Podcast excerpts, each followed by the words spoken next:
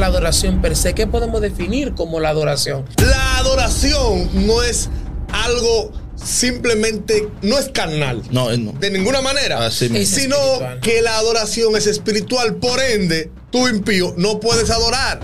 El que adora es el que está en la presencia de Dios. Por eso él le dice a la mujer, ustedes están en lo incorrecto. Claro. Ahora, va a venir un momento, y ese momento, los que vengan con el Espíritu Santo adentro, esos van a poder adorarme verdaderamente. Hay momentos en tu vida que tú, si no adoras a Dios, no puedes salir del proceso. Hay personas a veces que están en un desierto, estático y no se mueven, y solamente lo que tienen es que abrir su boca y adorar a Dios. Cuando tú tienes una vida consagrada a Dios y que tú le adoras al Señor y que tu vivencia, que hay una conexión, como decía mi hermano Julio ahorita, que tú tienes el ADN de Dios, tú comienzas a adorar, tú comienzas a glorificar, tú comienzas a buscar al Señor y tú, tú sientes como Dios te llena.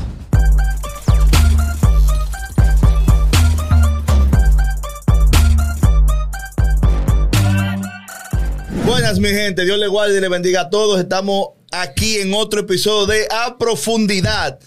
Este espacio. No se puede aplaudir aquí. Claro, aplaudan, aplaudan. ¡Hey! Para el mundo de Cristo, destacamos toda la cultura cristiana. Estamos aquí para seguir hablando de Dios. Y estamos Y atentos. Estamos atentos también a sus comentarios. A los que nos siguen y a los que nos persiguen. Hoy vamos a tratar un tema muy poderoso que es de la adoración. La adoración per se. Dios le bendiga, mis amados hermanos. Amén, Gracias amén. a todos los seguidores del mundo de Cristo.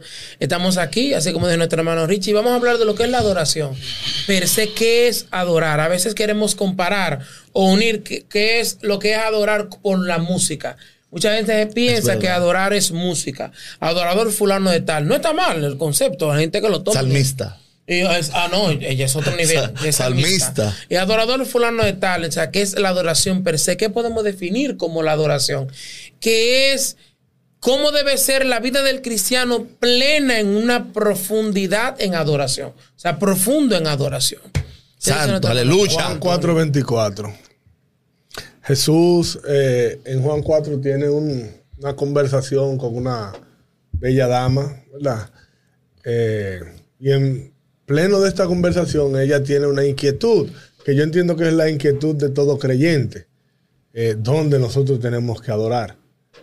Entonces Jesús, eh, viendo que ella hace esta pregunta, que era una pregunta que estaba haciendo no ella, sino todo el que vivía conforme a la cultura de ella. Lo único que fue en voz de ella que sale esa pregunta. Y él le dice que realmente no era donde ella decía, porque los judíos en ese momento tenían la verdad. Pero entonces Jesús le hace referencia al acontecimiento después de su muerte y resurrección, que fue cuando el velo fue rasgado. Y él dice, la hora, ve, la hora viene y, la, y ahora es cuando los verdaderos adoradores Adorarán al Padre. adorarán al Padre en espíritu Y en verdad. Y en verdad. Aquí hay o sea, que dos... eso quiere decir que hay una adoración falsa. Sí. Claro. Pero antes de yo hablar de la adoración falsa, yo quiero eh, eh, ver estos dos puntos muy importantes que él mencionó en cuanto a la adoración, que él dijo en espíritu Y en verdad. y en verdad. Entendemos que la Biblia hace referencia, no en un solo pasaje, en muchos pasajes, que Dios es espíritu. Pero Amén. también hace referencia que Jesucristo es la verdad. Amén. Por eso es que yo siempre corrijo cuando las personas dicen Jesucristo vino a morir por la verdad. No. No, vino a morir por la verdad. No. Jesucristo vino a morir por nosotros Sí, que por porque Él es la verdad. Amén. Y entonces ahí inicia la realidad de esos dos puntos. En espíritu, o sea, tú vas a adorar en Dios y en verdad En Cristo. en Cristo. Por el Espíritu. ¿Verdad? Entonces, ¿qué pasa? La adoración no es algo simplemente car no es carnal. No, no. De ninguna manera. Así mismo. Es Sino espiritual. que la adoración es espiritual. Por ende, tú impío no puedes adorar. El que adora es el que está en la presencia de Dios. Yo decía. Que entra por medio. Del- por, eso, por eso él le dice a la mujer, ustedes están en lo incorrecto. Claro. Ahora, va a venir un momento. Y ese momento, los que vengan con el Espíritu Santo adentro, esos van a poder adorarme verdaderamente. Lo que pasa es que mucha gente piensa que adorar, todos pueden adorar. Y no todos. Yo decía en un congreso de adoración que la adoración no todos adoran. Solamente quien tiene el ADN de Dios es que adora. Así es. Porque cuando hablamos de adoración, hablamos no de una música, no de un momento, sino de un sistema de vida, el cual debemos estar todos sujetos Así a. es. Eh, puedo decir que mi teoría de vida es que el ser humano, el ser humano, nació con un propósito. Todos nacimos con un propósito. Ahora, dentro de ese propósito hay algo que en nuestro, que nuestro ser y es anhelar algo o adorar algo. Siempre. Sí. Siempre. Usted me excusa, acuerdo, pero siempre el ser humano Algo anhela y adora algo. Ahora, cuando no conocemos quién nos hizo, cuando no conocemos quién nos llamó, cuando no conocemos quién es que murió en la cruz de nosotros, del cal- en, en la cruz del Calvario por nosotros, entonces adoramos otra cosa que no es al verdadero Dios. Amén. Por ejemplo, cuando hay un vacío en nuestro ser, cuando hay algo vacío de nosotros, adoramos un carro, adoramos el dinero, adoramos a la esposa. Incluso hay, hay mucha gente que utiliza, es un término mal aplicado. Yo te adoro, yo te adoro, porque eres, tú Sí. la amas, tú la Sí. respetas, pero tú no la puedes adorar. Porque quien recibe la, la adoración se llama Dios. Entonces es- una adoración falsa esa. Exacto. O sea, tú adorar un carro, tú adorar cosas Exactamente. materiales. Entonces, el sistema de la adoración es un estilo de vida completo. Completamente ¿Y de acuerdo. qué es adorar? ¿Qué es adorar? Eh, Hemos, hemos, bueno, en estudios donde he estudiado mucho de la palabra de Dios, la palabra adoración viene del término griego proscuneo. Eso significa postrarse delante. O sea, dice hay otros teólogos que establecen en el original griego que establecen que el adorador se postraba en tierra. O sea, eso es un acto simbólico. Sí. ¿Qué pasa con la vida del creyente? Como cuando Jesús establece y dice, adorarán al Padre en espíritu y en verdad. verdad. Estamos diciendo que la que adora vive una vida postrada delante del Padre en espíritu. Y mira, la, la adoración incluso eh, su definición se va un poco más profundo, porque el término es amar profundamente. Ese es el término. Y cuando nosotros hablamos de un adorador verdadero, es cuando uno ama profundamente. ¿Y qué es amar profundamente? Es entregarte en todo. Amén. Por eso es que cuando el apóstol Pablo hace de la definición del amor, el apóstol Pablo hace una definición de un amor que da todo por quien ama. Todo por quien ama. Entonces, eso es adorar. Sí. Cuando nosotros damos todo lo que somos, por eso es que la Biblia hace referencia de que morimos a nosotros para que Cristo vive en mí. Cuando yo doy mi vida para que Cristo vive en mí, yo estoy adorándole. ¿Y qué hace eso cuando yo tengo una verdadera adoración? Como dice mi hermano, cuando me postro ante el Señor, cuando mi vida está postrada ante Él, entonces yo ya no voy a vivir conforme a mis criterios, sino conforme al criterio de Cristo. Mira, y ahí es que me tú convierte en una adoración. Y voy a darlo punto por punto cuando ustedes estén debatiendo el tema, postrarse. Sí. Vamos a buscar sinónimos o vamos, historias que hablan de la vida de personas postradas o de animales, vamos a hacer que lo comparan con, con la vida del cristiano postrado. Sí. Eh, eh, miren, eh, David era David era un adorador en cuanto a su vida. Mire, bíbli- bíblicamente, David fue uno de los hombres que derramó más sangre. Y está comprobado cuando Dios le dijo a él, a él mismo. Dios le dijo a él, o sea, no fue que se lo mandó con el profeta Natán, sino que Dios le habló a él y le dijo, David, tú no me puedes hacer el templo porque tus manos han derramado mucha sangre. O sea, se lo dijo. ¿Qué acontece? Entonces, David conocía a Dios. Porque incluso el Salmo 23, yo soy de lo que creo que David, que David o lo escribió o se inspiró cuando él estaba cuidando las ovejas de su padre. Que ahí cuando venía en ese momento, el lobo y el león, él la defendía. Particularmente yo soy de lo que creo eso. Que hay autores que dicen también que él, en muchos de los salmos fueron vivencias de él. Claro que él la vivía. Ahora, él dice, creo que en un, en un salmo él dice, él dice, como el siervo brama por las corrientes de las aguas, así clama por ti, oh Dios, mi alma. O sea, dando a entender, cuando, cuando un siervo, un siervo bramaba por la corriente de agua, era que, era que estaba muriendo de sed. Y necesitaba el agua para que le diera vida. Entonces comenzaba a bramar como reclamando o atrayendo esa agua. Entonces, ¿qué acontece? Es algo obvio. Hay momentos en tu vida que tú, si no adoras a Dios, no puedes salir del proceso. Exacto. Hay personas a veces que están en un desierto, estático y no se mueven, y solamente lo que tienen es que abrir su boca y adorar a Dios. Y yo no te estoy diciendo con esto solamente que tú digas, Dios, tú eres bueno. No, no. Es que tú vivas. En es que, es que cuando, cuando tú vives una cuando tú tienes, perdón, una vida consagrada a Dios y que tú le adoras al Señor y que tu vivencia, que hay una conexión, como decía mi hermano Julio ahorita, que tú tienes el ADN de Dios. Tú comienzas a adorar, tú comienzas a glorificar, tú comienzas a buscar al Señor y tú, es- tú sientes como Dios te llena. Tú sabes y te llena, y te llena. Uno de los ejemplos que tengo sobre lo que tú dijiste sobre el caso del siervo. Sí. El siervo Brahma. O sea, el- La anhela. La anhela, los corrientes de agua. ¿Y tú sabes por qué? El que vive en adoración completamente, el siervo Brahma porque le da sed. Pero Claro. también he visto predicadores que dicen a lo que es un punto bien clave.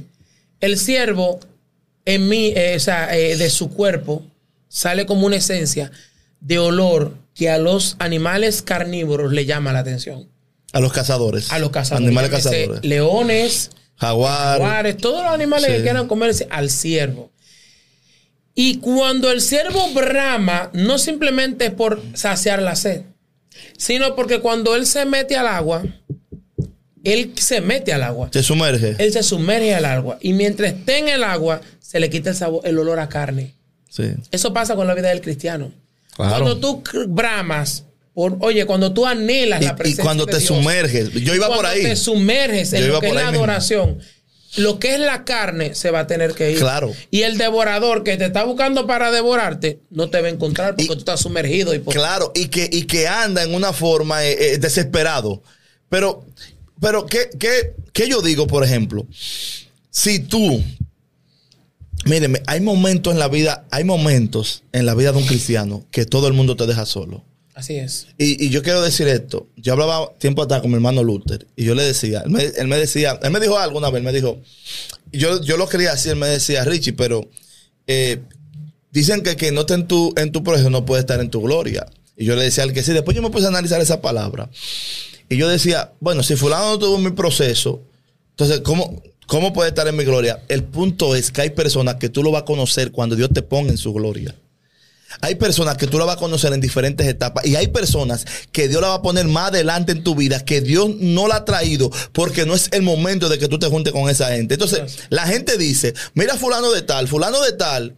Por ejemplo, supongamos, vamos a hablar de, de Harrigan. Harrigan dice, bueno, pero fulano de tal, eh, Harrigan vino y se le acercó a fulano. Un muchacho que comenzó a sonar ahorita, ya desde que comenzó a sonar se le acercó. Es un ejemplo que estoy dando, no que Harrigan hace eso.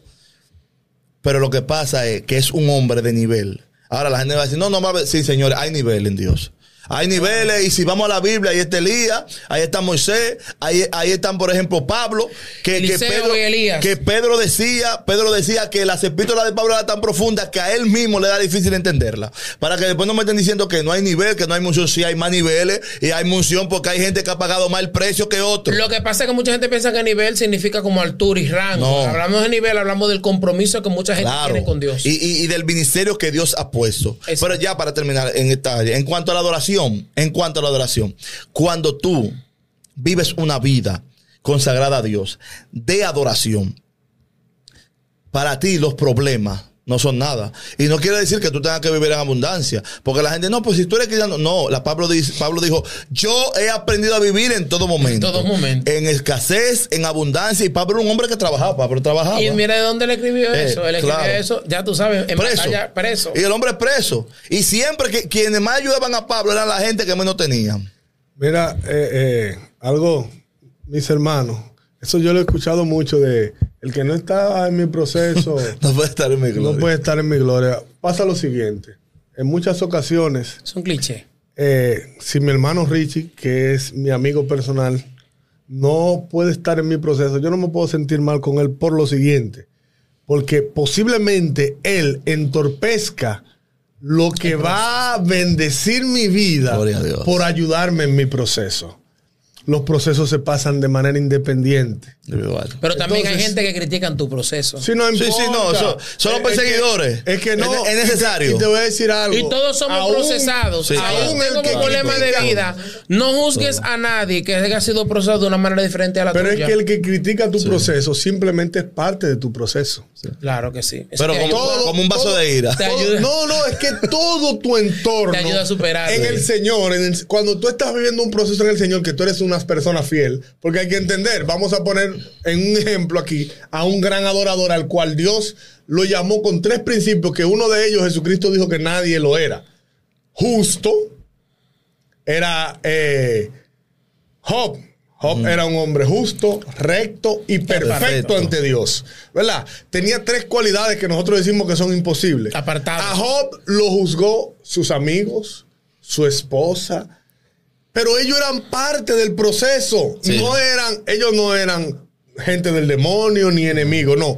Eran parte del proceso necesario, Claro. porque si ellos hubiesen apoyado a Job, Job hubiese tenido un proceso más leve, porque él iba a tener personas que lo ayuden. Sí, Entonces, claro. es necesario para nosotros convertirnos en adoradores que conocemos a quien adoramos. Adoradores genu- genuinos. ¿Qué pasa? Que en los procesos nosotros podemos acercarnos a Dios. Exacto. Job Nos ayuda. dijo, de oídas te había oído. Más ahora. Porque Job adoraba a Dios por lo que había escuchado. Y eso pasa con muchos creyentes. Hay muchos creyentes que difieren en lo que son las canciones con las adoraciones. Sí. ¿Por qué lo hacen? Porque como ellos no conocen a Dios, simplemente lo han escuchado, Exacto. ellos entienden que una melodía linda y alta es una adoración. Pero cuando ellos pueden tener un, con- un, un- un encuentro con Dios, puede ser mediante a un proceso o puede ser mediante a un tiempo de abundancia, porque Dios es maravilloso. Amén. Y en ese proceso o tiempo de abundancia, o cuando tú logras conocer a Dios, entonces tú realmente entiendes que la adoración es entregar tu vida en amor por completo. a Dios. Por eso es que la Biblia dice que nosotros, en, lo- en los mandamientos resumidos, nosotros tenemos que adorar a Dios sobre todas las cosas. O sea, amar a Dios sobre todas todas, las cosas. Y mira, sobre Eso es adorarlo caso- sobre todo, Sí. disculpa, porque Él dice que Él es celoso con su gloria. Sí. Adorar a Dios sobre todas las cosas. ¿Y cuál es el igual a ese? El que como tú te amas, tienes que amar al otro. Así es, mira, como ese mismo punto de caso, te digo, te pusimos de ejemplo el, el mismo siervo. Siervo. Que Abraham también hay, dos- hay una planta que es muy peculiar. Son dos. O sea, recuérdense que estábamos hablando del trigo y la cizaña. Sí. Se siembran en el mismo lugar, Crecen juntas. crecen juntas. O sea, y estamos hablando de la adoración como una parte de postrarse.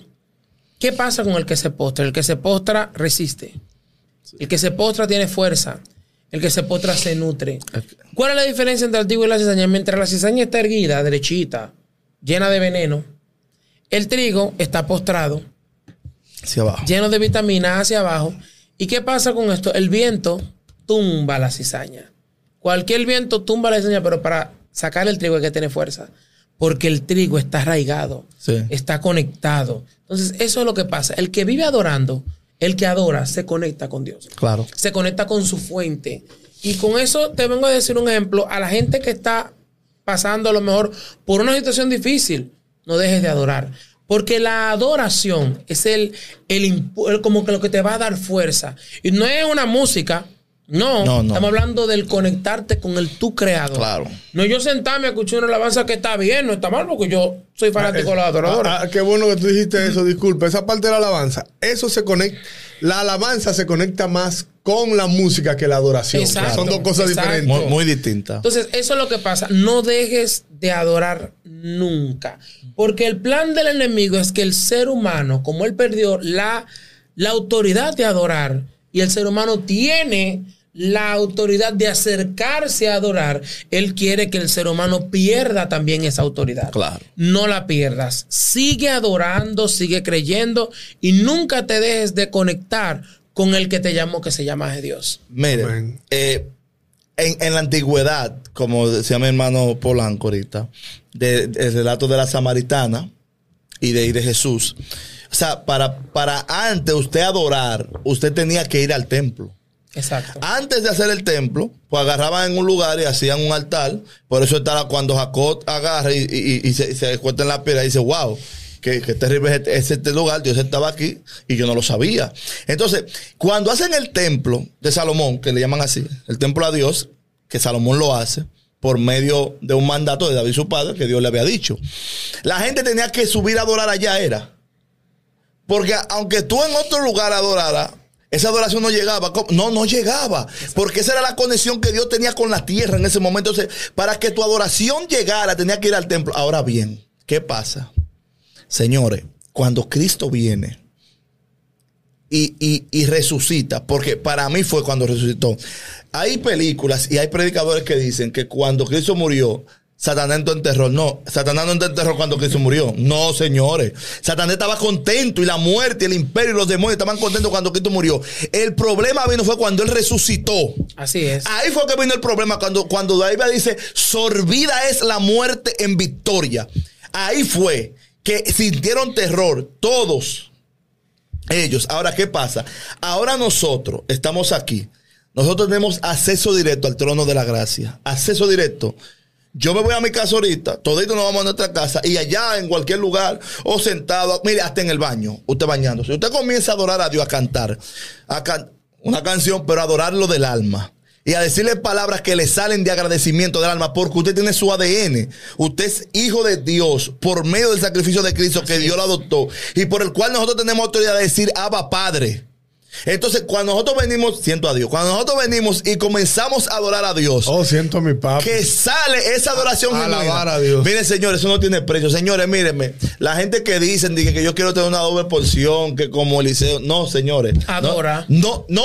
no. Y que tú le estás diciendo a Dios que te quite unción. Porque es que Dios la más le puedo llegar y le hizo a los huesos. Dios te llegó al- ahora, Dios te llega al alma. Dios te llegó al alma por medio del sacrificio de Cristo. Si, como decía ahorita, paga la redundancia, estás en un proceso adora. Hay personas que le dicen, Alaba. me está yendo mal, tengo este- y, y- y- Señor, háblame. Y cuando van a la congregación, un profeta, el Espíritu Santo le mete, "A- alábame. Que la adoración no es momentánea. Adórame. Hay Claro. tiene la adoración como un momento. No, es que no puede Adoro venir- cuando estoy en proceso. No, O sea, tiene- ado- no, no, no, no es momentánea. Tiene Es que, que ser que no salga de ti genuinamente. Es que no es. puedes, no puedes adorar de manera momentánea, porque es Ni por proceso. como venimos, como venimos diciendo, la adoración es la entrega de tu vida. Tú es puedes alabar de manera momentánea. Porque Pues eso es la alabanza, cantar claro. también. Tú cantas alabanzas cuando, cuando te sientes regocijado. Ok, alabanza sí, pero la adoración es una vida. O sea, no es que tú vas a, a ponerte en un lugar de que "Ay, yo estoy adorando a Dios aquí, no. Tú puedes estar alabando a Dios. Pero la adoración es una vida. Es como yo vivo. Eso es. Por eso es- la Biblia dice que la mujer es la gloria del hombre. Pero el hombre es la gloria de Dios. Pero cuando el hombre se convierte en la gloria de Dios, cuando su vida es entregada a Dios, en Así es, adoración. así es. Entonces, eso es, tú puedes alabar, claro que sí, alabaré, Ah, alabaré. que en son muy algunos buenos, y son muy buenos. En algunos momentos Claro. tú puedes alabar a Dios, pero adorar tiene que ser en tu vida. Claro. El Espíritu Santo Una tiene que, vivencia. estar, tiene que estar en ti. Completo. Si el Espíritu no ha puesto en ti el querer como el hacer su buena voluntad, si el Señor no ha quebrantado tu vida, si el Señor no te ha salvado, es imposible tú ser un adorador. Eso es así. Y para cerrar, entonces, queremos dejarle claramente, señores. Por eso pegamos el tema de lo que es la adoración. La adoración como una parte fundamental de la vida del cristiano. Que la voz en off me está haciendo guerra. La adoración es como una parte fundamental de la vida del cristiano. Fluye, y fluye. Es claro, imagínate. Pero no me voy a detener, no te me distraiga. Que La Dios adoración es algo. una parte Es fundamental. la parte fundamental de la vida del cristiano Claro. porque eso va a determinar tu nivel de compromiso con Dios. Claro. Y usted quizá dirá, Dios no tiene favorito, es verdad que Dios no hace sesión de personas, Claro que sí, pero hay tiene gente, favorito. hay gente que Dios Eh, tiene, hay Dios- gente que tienen a Dios como favorito. No, que Dios no hace sesión de personas para cosa- salvación. Espérate. Dios- Dios- y, y- y Juan. Claro. No. Juan, y Juan, el único de Espérate, los Déjalo no que fluya, pero déjalo que fluya, porque Yo entiendo no todo lo que ustedes vienen. Me refiero a que Dios no, ok, Una Dios cosa tiene es favorito, mi favorito. gente. No, Procura Dios ser tiene favorito de escogidos. Dios. Deja que. No, no, porque. Escogidos. Tiene No, favorito. No, no, porque Entonces, escogido de pero Israel. ok, vamos, vamos, a vamos, sí, a vamos, vamos a darle un ejemplo. escogido, lamento de verdad, pero escogido. Entonces, eh, ay, la- ay, no, Dios mío, las águilas. Yo, ese no es el tema. Oye, me sigue la adoración. La adoración es el sistema de vida que vamos a depender del compromiso que tenemos como Sí, con Dios. Y solamente los que adoran son aquellos que tienen el ADN de Dios. Amén. Reduciendo, haciendo la reducción de esto. ¿Puedo yo adorar? Acércate y vas a entender el compromiso, a ti amigo que me ves, el compromiso de, y la, vamos a decir, la bendición de lo que es adorar a Dios. Al ser humano no se adora. No se adora ni humano, ni imágenes, ni cuadros, Nada. Ni nada material. Qué bueno que tú pusiste Es al eso. Dios de lo imposible. Es al Dios De lo invisible. Es al Dios A la majestad no de las vemos. alturas. Y vamos a Es a Dios que habita desde la eternidad y hasta la eternidad, el alto y sublime. Y que tu adoración no dependa de un momento ni de un proceso, sino que sea continua y que sea creciente hasta llegar al día y el momento necesario de vernos con nuestro amado. Vamos, vamos a fortalecer eso de que nada más a Dios debes adorar, diciendo lo que dice en Éxodo 23, 24, 25. Dice, ustedes deben adorar, ustedes no deben adorar a los dioses de estos pueblos. Al contrario, deben destruir los ídolos y sus altares. Adórenme, dice el Señor, pues yo soy Dios y los bendeciré con abundancia de alimento. Nunca dejaré que se enfermen. Eso es la traducción en lenguaje actual. Pero yo lo voy a leer en Reina Valera 1960, la de esa candela, chispa y fuego.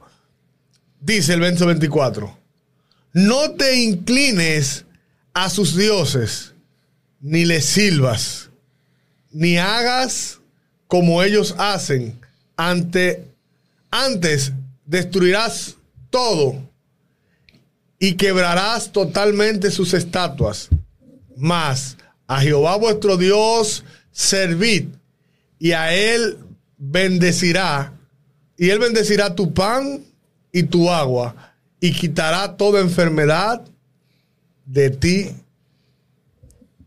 Quiere decir que cuando nosotros, la adoración, que es servir a Dios, cuando nosotros nos entregamos a Dios, como dijo mi hermano, es la única manera, tú solo adorando a Dios, que vas a poder recibir las bendiciones de la salvación. Y, el, que, el que adora a Dios es porque le ama. El impío le puede cantar a Dios, pero la Biblia dice, nosotros le amamos porque nos amó primero, pero cuando todo es a Dios porque tú le amas. Mire, quiero añadir esto, en Marcos 12:30 dice, Marcos 12:30 dice, y amarás al Señor tu Dios con todo tu corazón y con toda tu alma y con toda tu mente y con todas tus fuerzas. O sea, te está hablando claro. O sea, Una- todo tu ser, ama- y estamos hablando ahorita que amar y adorar, va por ahí. O sea, va cerca. O sea, la adoración va acorde con el amor que tú tienes hacia, hacia el Señor. Claro que sí. Asimismo, mi gente, entonces, esto fue otro segmento, otro episodio, Episodio. ¿Verdad? De lo que es aquí a profundidad. Gracias por estar ahí con nosotros. Comparta, suscríbase al canal de YouTube. Síganos por todas las redes sociales, arroba Mundo de Cristo, y por la plataforma virtual mundodecristo.net. Así que nos vemos en una próxima entrega. Dios le bendiga. Dios le bendiga. Dios le guarde. Chao.